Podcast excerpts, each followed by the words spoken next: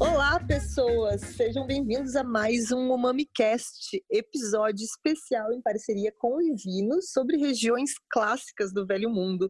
Eu sou Natália e eu tô aqui com a Jéssica. Oi, galera do Mami, tudo bem? Estamos em mais uma edição desse podcast. E aí, espero que vocês estejam bem. Bora falar mais de vinho, né? é isso que a gente está aqui.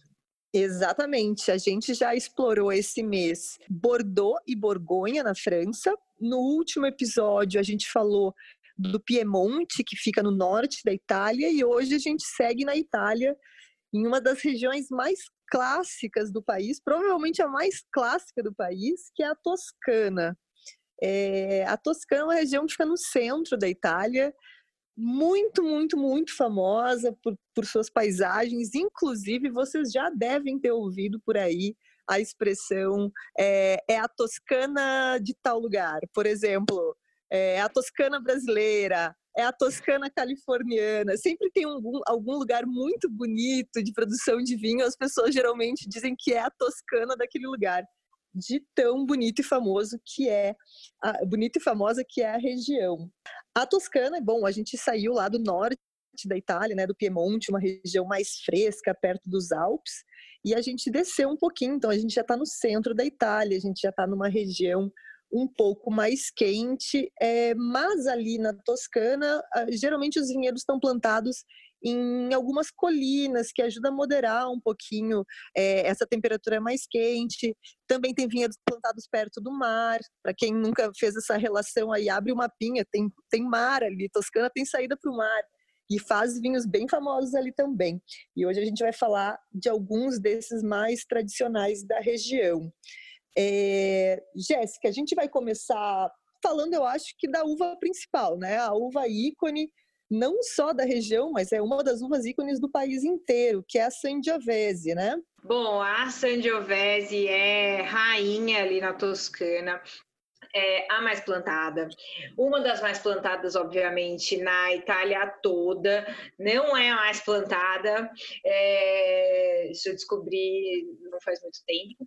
É, Para quem gosta de aromas e características, o que, a gente pode esperar da Sangiovese? A Sangiovese assim como boa parte dessas uvas tintas italianas que a gente fala, tem bastante tanino, tem bastante acidez, e uma característica que ela também tem semelhante com a Nebbiolo que a gente falou no podcast passado, é que ela não é uma casta que vai tingir a sua taça, ou seja, ela já gera vinhos, os vinhos já nascem com uma intensidade de cor mais mediana. Então tomem bastante cuidado quando vocês olham esses vinhos na taça, achar que está oxidado, que está velho, ou que esse vinho talvez nem tenha corpo, né? Porque é uma das características dessa uva. E a Sangiovese, justamente por ter essa característica de ter bastante tanino, que é uma coisa que a gente às vezes não associa, justamente por bater o olho, ver aquela cor mais clarinha e achar que vai ser um vinho super levinho e, e, e facilzinho, sem tanino nenhum. É, como a gente falou antes mesmo da, da, da Nebbiolo, a, a Sangiovese costuma passar, não é uma, uma obrigatoriedade, óbvio, mas ela costuma passar geralmente por algum tempinho ali em madeira, né, em recipiente de madeira. E na Itália, quando a gente fala disso, a gente tem que lembrar que a gente não está falando especificamente de barrica, aquela barrica de tamanho tradicional, ali 225 litros. A gente pode ser aqueles grandes tonéis de madeira super clássicos da Itália, é, para dar essa, essa ajudadinha, né, para dar uma maciada nesse tanino.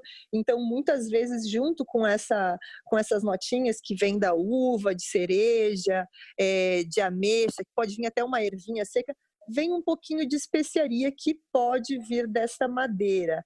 E quando é um, um Sangiovese que pode evoluir, né, que é feito para guarda, ele vai desenvolver alguns aromas que vão lembrar é, caça, né, carne de caça, aquela coisa de, de é, como é que eu posso explicar isso para não parecer esquisito?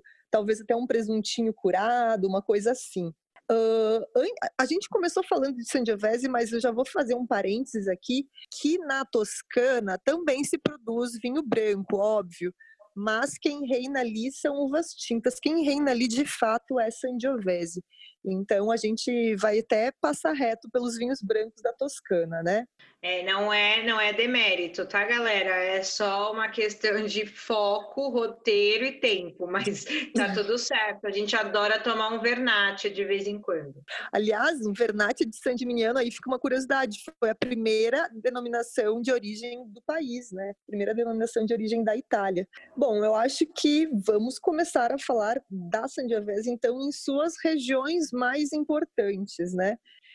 Bom, vamos começar falando então de Chianti, que eu acho que é uma a região mais famosa, né, mais tradicional da Toscana.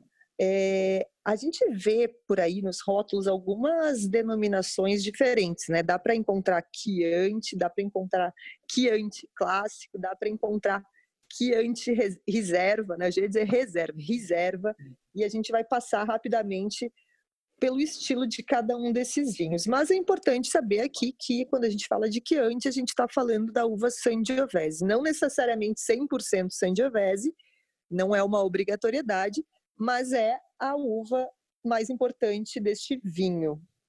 É, Chianti a gente vai encontrar em diversas faixas de preço e níveis de qualidade a gente vai encontrar que antes de feitos em grandes volumes, com um preço mais acessível, um vinho para um consumo mais rápido, até vinhos, até que antes com uma qualidade superior, com um tempo mais longo de guarda e tudo mais.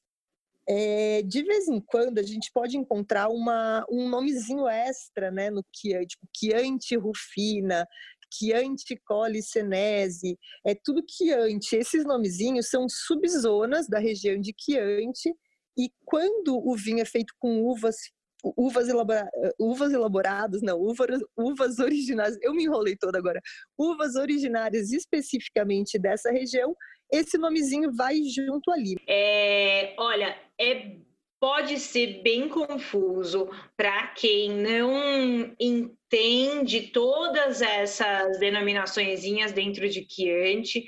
E é, como a gente, né, o ser humano, em sua grande maioria, é muito prático, acaba falando: não, não, não, Chianti é tudo, é tudo esse vinho de entrada, e não é tão assim, tá, galera?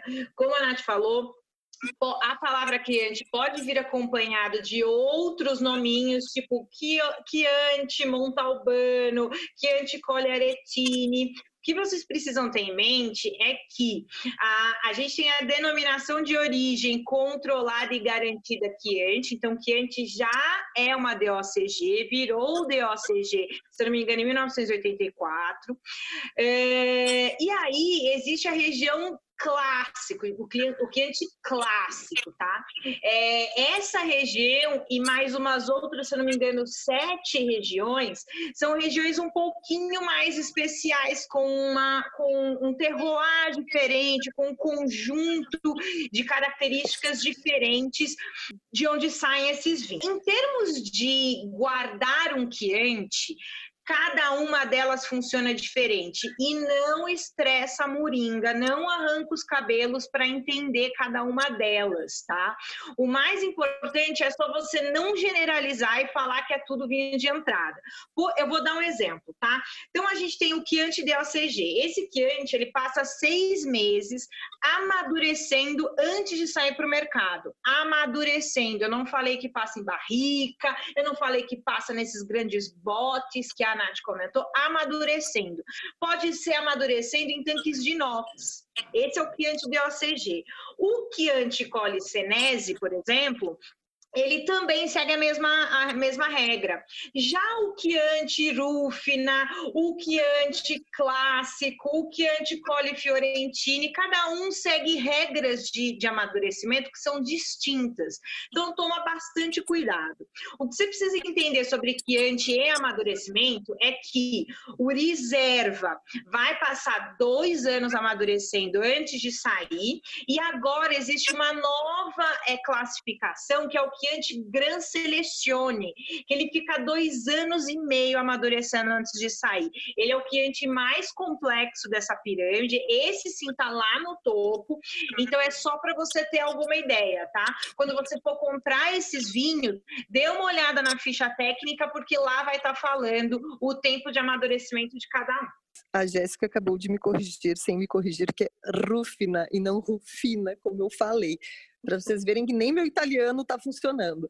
É, Para quem não ouviu o podcast sobre o Piemonte, nele a gente explica como é que funciona essa classificação de DOC, DOC-G e GT, que a gente não vai repetir nesse, mas está lá no episódio anterior. Então, quem ficou em dúvida sobre isso é só voltar ali.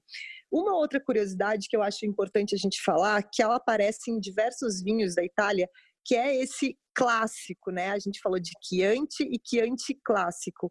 Isso não é só aqui, isso vai aparecer em outras regiões também. O que, que esse clássico significa? Muita gente confunde como sendo uma região central, que no caso de Chianti, Chianti clássico cliente clássico fica realmente mais ou menos no centro ali, mas não é necessariamente central. Clássico significa que é um vinho que vem da região originária de produção. É, imaginem que a região, ela, ela, que antes tinha uma região de produção e com o tempo foi se expandindo, foi precisando de mais, de mais área, de mais espaço para se plantar. A região original é a que a gente chama de clássico. As novas, aí, enfim, que antes que antes engloba tipo, tudo isso. É, as regiões satélites, né? Acho que é, talvez pegar Brasília, e aí Brasília foi criando regi os lugares satélites, aí o pessoal fala, ah, onde você mora? Eu moro em Brasília. Ah, mas na verdade eu moro num lugar satélite, mas todo mundo chama de Brasília ali. Brasília é o Brasília clássico, né?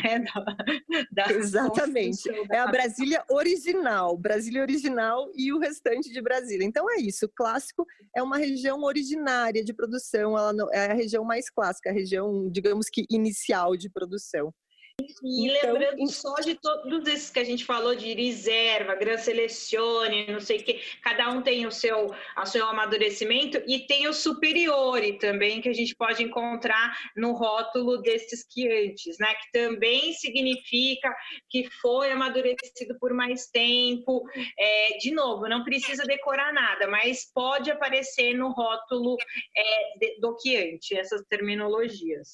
Bom, se a gente for fazer uma escadinha é, de, de, tempo de envelhecimento desses vinhos, amadurecimento né, desses vinhos antes deles irem para o mercado, a gente teria inicialmente Chianti, depois o Chianti Superiore, depois o Reserva e depois o Gran Selezione. Então, ah, antes que a gente saia de Chianti e vá para outras regiões, uh, clássico, é, quem tiver uma garrafinha de Chianti clássico em casa, dá uma olhadinha na cápsula que vocês vão ver que tem um galo preto, que é o galo Nero de Chianti, é o símbolo do consórcio de Chianti clássico. E esse galo tem uma história que é uma lenda, né? Não sei se a gente nunca fica, nunca sabe se é uma lenda ou se é uma história real.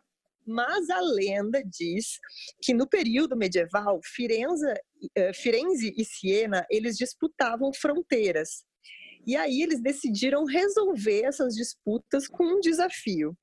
É, ao nascer do sol, quando o galo cantasse, um cavaleiro ia sair de Firenze em direção a Siena e o outro ia sair de Siena em direção a Firenze. Onde esses dois cavaleiros se encontrassem, ali seria a fronteira das duas cidades.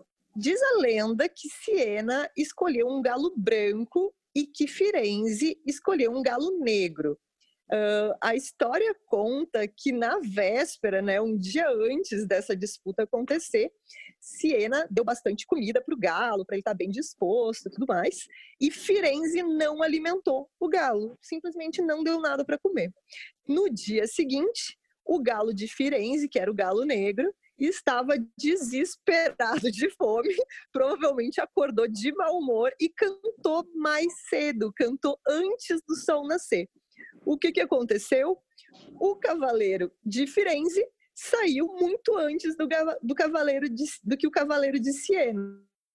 Então, quando eles se encontraram, eles já estavam quase, quase na fronteira ali, no, nos domínios de, de Siena. E aí diz que foi a mais ou menos 12, 12, 15 quilômetros que, dos muros de Siena que eles se encontraram. é, o acordo foi respeitado, apesar dessa história aí de que Firenze não teria alimentado o galo. E o galo negro, o galo Nero, se tornou um símbolo do consórcio de Chianti clássico. É, é, é, uma história que corre por aí. Eu não sei se ela é uma história real, se é uma lenda, mas ela é uma boa história. E o galo branco dizem que está até hoje dormindo, pelo visto. Exato. É, vamos descer um pouquinho, então, vamos um pouquinho para o sul da Toscana, é, onde tem um grande vinho aí muito famoso, talvez, não sei, provavelmente não mais famoso que Chianti, mas muito famoso aí, que é o famoso Brunello de Montaltino, né? Brunello de Montaltino é uma DOC G, que fica no sul da Toscana, e nesse caso aqui a gente está falando de um vinho 100% Sangiovese. É, e é um clone, né, Nath? Vamos lembrar que é o Sangiovese grosso. Bom, gente, na verdade, na verdade, tem um, um projeto ali na Toscana é, para descobrir todos os clones, para descobrir não, esse projeto já já rolou, durou 16 anos para descobrir todos os clones de Sangiovese na Toscana. Eu acho que assim, só os principais dava algo em torno de 190. Então o clone que faz o Brunello, o clone de Sangiovese é conhecido como Sangiovese grosso ou Brunello mesmo, né? Exatamente, Brunello di Montaltino, que é o a uva Brunello em Montaltino. Aliás, geralmente isso já nos facilita a vida na Itália, né? De vez em quando a gente encontra algumas denominações que têm o nome da uva e a região logo em seguida, então já facilita. A gente já sabe de onde é com que uva faz. Para quem não sabia aí, Brunello é um dos nomes que a Sangiovese leva aí na região. O Brunello, então, ele já é um vinho que, precisa, que tem um tempo de envelhecimento bem mais longo antes de ser lançado no mercado, né? Ele, ele passa aí cinco anos de amadurecimento antes de poder ser lançado no mercado. Foi um estilo de vinho que é produzido no século XIX, que ganhou bastante renome no mundo inteiro. Então, é uma das versões mais complexas que a gente vai encontrar de Sangiovese. Como a Nath falou, ele fica bastante tempo amadurecimento, amadurecendo antes de ir para o mercado. Então, além daquelas notas é, que a Nath falou de cereja e tudo mais que a gente encontra, meu, nota de chá preto, de couro, nota terrosa.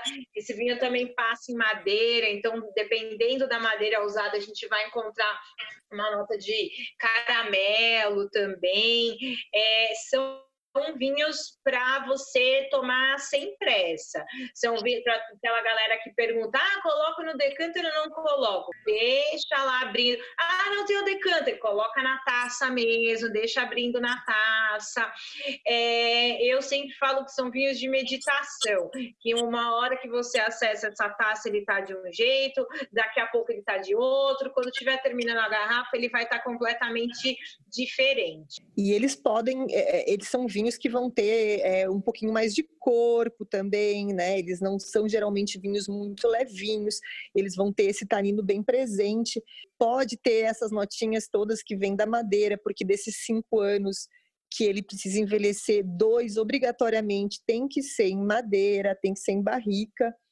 E ele e tem uma, uma curiosidade, mas eu acho que antes de falar dessa curiosidade, vamos falar do vinho Nobile de Montepulciano antes de falar dos seus parentes? Vamos falar do vinho Nobile de Montepulciano. Então, além do Brunello de Montaltino, existe um outro vinho bastante premium, uh, feito ali na Toscana, também com a casta Sangiovese, é, mas ali ela recebe um outro nome, né? Que é Prugnolo Gentile. É, esse vinho, ele não exibe, na sua grande maioria, né? Porque vinho eu falo que não é uma tabela no Excel, não dá para cravar, mas ele não exibe, assim, a, a complexidade de um Brunello, mas certamente vai apresentar essas notas complexas de couro, de, uma, de, de um chá preto, de um tabaco, de um, uma caixa de charuto também. Também é uma DOCG ali na Toscana e para quem ainda não provou, vale bastante a pena. Diferente do Brunello di Montalcino, o vinho noble di Montepulciano, o vinho noble não é o nome da uva, né? Mas é um bom marketing porque é um vinho nobre, né? Quem não quer tomar um vinho nobre, né, Mel? Fala, fala sério. Exatamente. E aqui, mais uma curiosidade e alerta. Cuidem para não confundir o vinho nobile de Montepulciano, que é um vinho feito com Sangiovese na comuna de Montepulciano, com a uva Montepulciano, que é que produz vinhos em outras regiões da Itália. Então, assim, é, é bom para bom confundir a cabeça um pouco. Que é o Montepulciano di Abruzzo, né? Da região Abruzzo, e a gente está falando da uva. E olha, é, a gente falou um pouquinho de harmonização nas outras regiões. É, quando a gente fala de Toscana, ó, a gente fala de muita harmonização. Toscana tem muita história, cara. É onde surgiu o Renascimento, para quem gosta de arte, era uma região muito rica. E falando em Brunello de Montaltino, ele tem uma harmonização maravilhosa que é a bisteca la Fiorentina. Uh, quem ainda não provou, eu sei que Toscana é uma, um, um, destino que os casais recém-casados adoram, porque realmente é um lugar muito romântico mas é uma baita harmonização. Brunello de Montaltini, bisteca la Fiorentina, uma carne, uma carne muito macia, uma carne muito gostosa, é, vale a pena. Jéssica, inclusive, sacaneando o pessoal que deu play neste episódio assim que ele foi lançado, porque ele é sempre lançado ao meio-dia, né? Então tá todo mundo aí agora desesperado digitando como fazer bisteca fiorentina em casa. Ai, eu, eu acho é pouco, tem que fazer mesmo. eu comeria. Uma outra uh, região da Toscana que faz alguns vinhos bem emblemáticos é a costa da Toscana, né? Que aí a gente não está falando de uma região que tem o clima moderado pela altitude, mas pela brisa do mar. E é de lá que vem um, um vinho, um, alguns vinhos que são conhecidos como super toscanos. Vamos começar falando o que é super toscano. É um vinho super-herói? É um vinho que é o melhor vinho de todos do mundo e por isso que ele é super, Jéssica? Por que, que ele é super? Olha, gente, é... lá na Toscana, lá na Itália, a galera tem sempre alguém quebrando alguma. Tem sempre, não quebrando alguma regra, mas assim, tentando sair do padrão, que é muito legal, né? Então, lá na Toscana mesmo, a gente é, não comentou aqui, mas é que é uma história muito longa durante um, um, período muito grande da história, a produção de Chianti, é, eles colocavam muito vinho branco. Esse vinho ficou bastante aguado no final das contas, no, em sabor, sabe? Não tinha muita característica. Então, alguns produtores começaram a fazer testes, a, a produzir seus vinhos de uma maneira diferente. Uh, começaram também a plantar as tais uvas internacionais, Cabernet Sauvignon, Cabernet Franc, Merlot. E teve um produtor que começou a fazer isso na década de 40, é, o nome dele, inclusive, é o nome do meu pai, que é o Mário.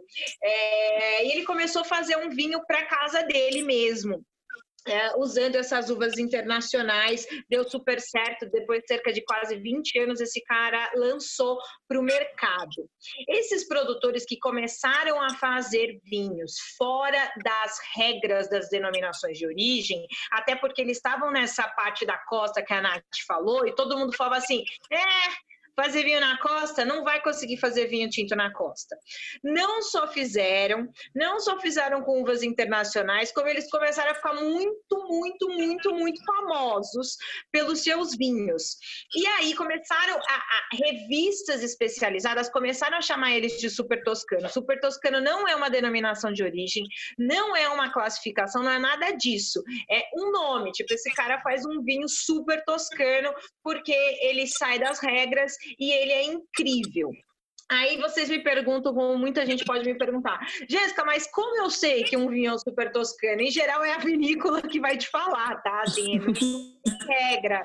Acaba sendo, às vezes, um, uma área muito, muito cinza, mas é mais ou menos essa história, a história do super toscano. E o nome desse cara, o nome desse vinho é Sassicaia, para quem não ouviu falar ainda. O Sassicaia e todos os aias que vieram é. depois dele, basicamente, né? Então é isso, esses são os famosos super toscanos. Uh, antes que a gente é, encerre ou fale de outros estilos de vinho, já que a gente estava falando antes, a gente estava falando de Sangiovese, tem mais uma, uma DOCG que não é tão conhecida, mas que faz vinhos muito bacanas com Sangiovese, que é Morelino de Escansano. Cuidado que não é Morelino descansando, tá?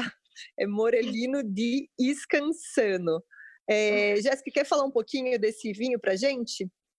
Vamos lá, olha, então é, uh, como a Nath falou, Morelino de Escansano. O nome da região é Escansano e o nome é, do clone da Sangiovese lá é Morelino. Então, essa é uma denominação de origem muito bacana. Para quem ainda não conhece, é, é uma região um pouquinho mais premium de produção de Sangiovese.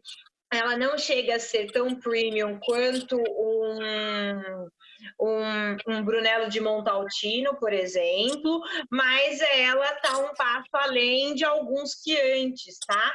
É, mínimo 85% de Sangiovese lá, na, lá em Morelino Descansando, mas eu acho que é uma ótima opção de preço, sabe? Para quem quer provar um Sangiovese ainda super legal e, e às vezes quer fugir de Chianti, mas talvez também não tem dinheiro para comprar um Brunello, por exemplo.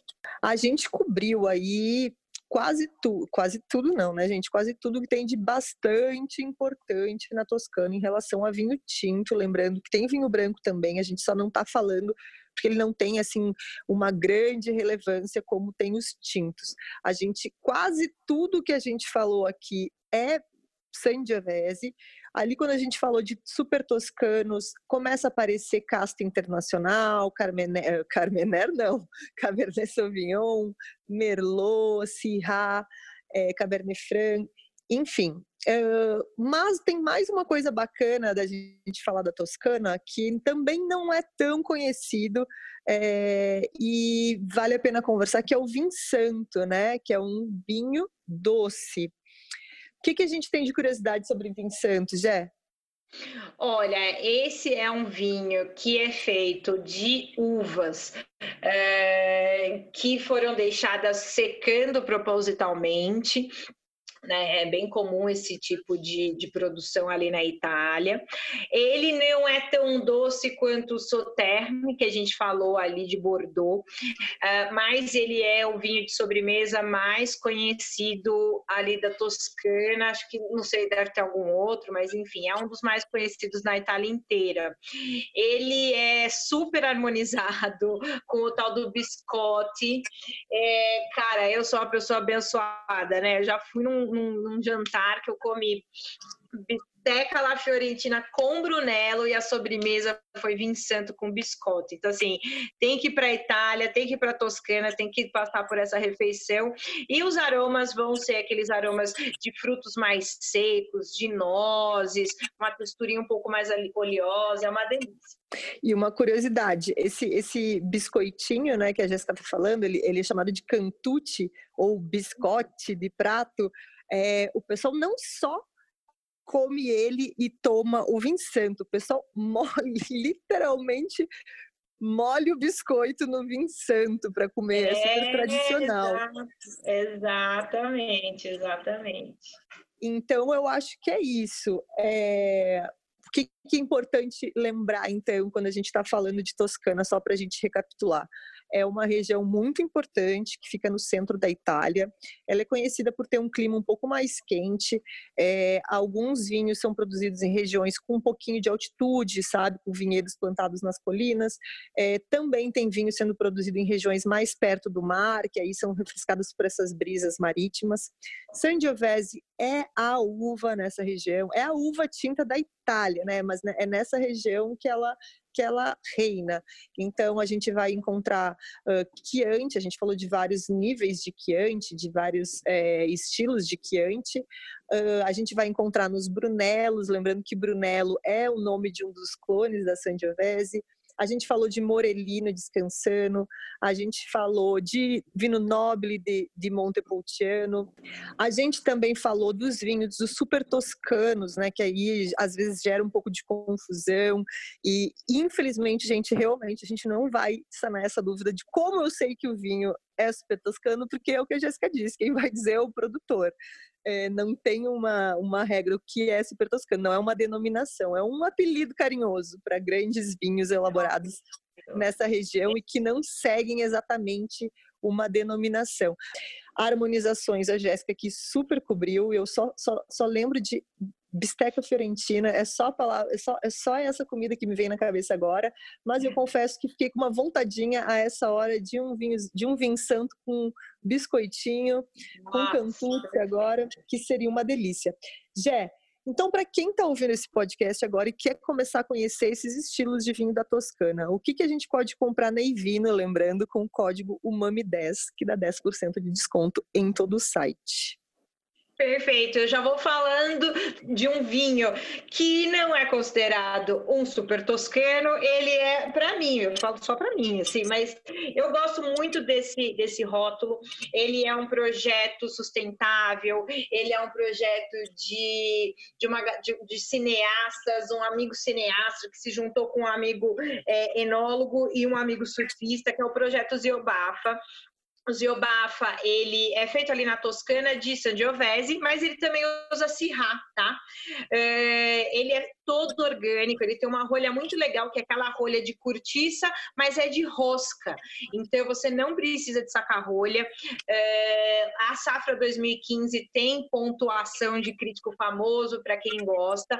O preço é sensacional, eu já vendi muito desse rótulo, vale bastante a pena, tá? Então, é o Ziobafa Tinto Safra 2015.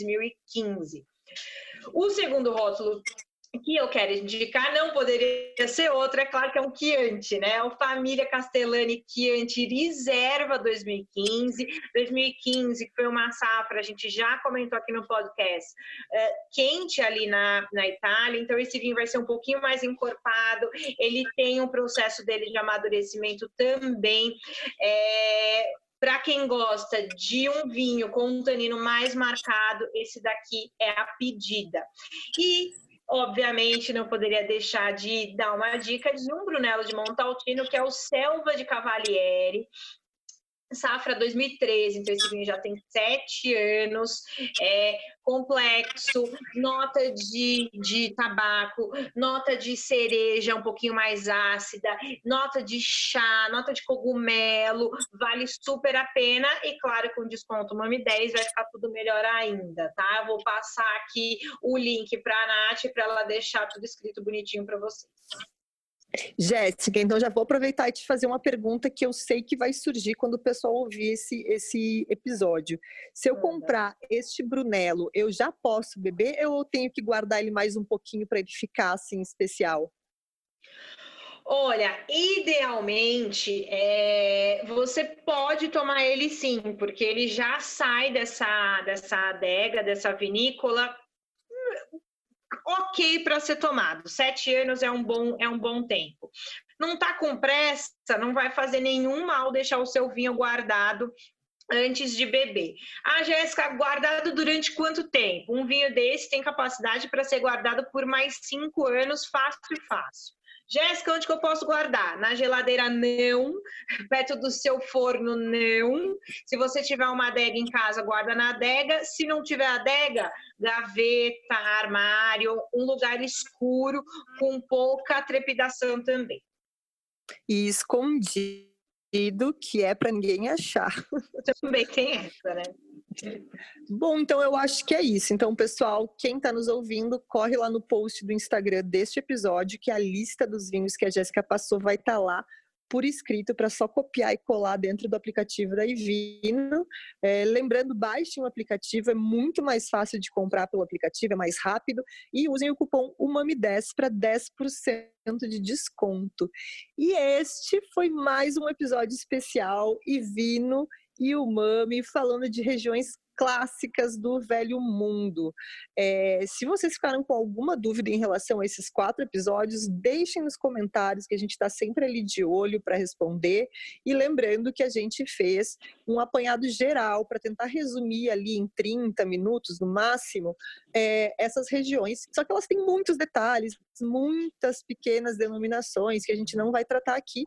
Quem sabe num outro episódio é só é, o objetivo daqui era ajudar vocês na hora de comprar, porque a gente sabe que essas regiões clássicas às, às vezes deixam a gente de cabelo um pouco em pé, né? Porque parece que é muito difícil, mas na verdade é até bem tranquilo. É isso, a gente fica por aqui. Espero que tenham gostado deste episódio e nos vemos até breve. Exato, gente, obrigada. E é isso, boa semana para vocês. Grande beijo.